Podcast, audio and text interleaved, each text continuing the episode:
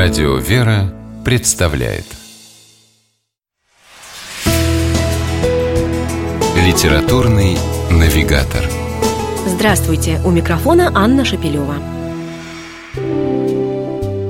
Современные ученые все чаще обращают внимание на то, что в священном писании содержится множество научных фактов.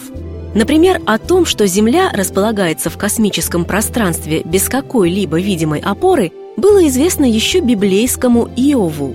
В одноименной ветхозаветной книге говорится о том, что Бог повесил землю ни на чем. И это далеко не единственный случай, когда библейские тексты намного опережали научные открытия.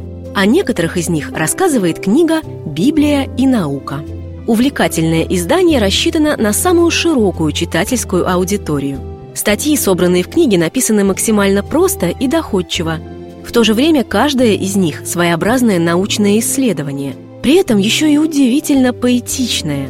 Так, например, в одной из глав подробно рассматриваются первые строки ветхозаветной книги «Бытия». Автор статьи подчеркивает, насколько емки и прекрасны всем известные слова «Вначале сотворил Бог небо и землю». Однако помимо красоты, эта фраза содержит и глубокий естественно-научный смысл – Древнееврейские слова, употребленные в Библии для обозначения неба и земли, являются синонимами таких физических величин, как пространство и материя.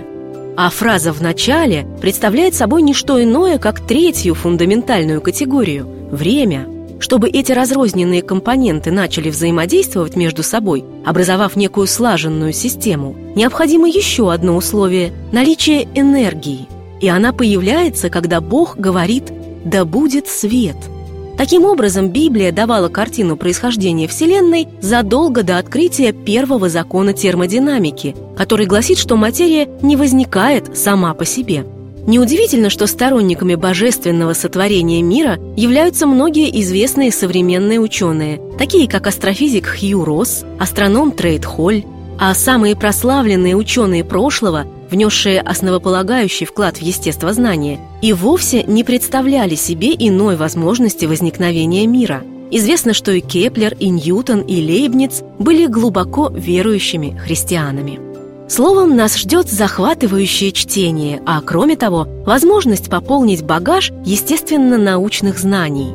Авторы сборника помогут разобраться в библейской археологии, физике, химии, палеонтологии и микробиологии – и расскажут о том, насколько тесно связаны Библия и наука. С вами была программа «Литературный навигатор» и ее ведущая Анна Шапилева. Держитесь правильного литературного курса.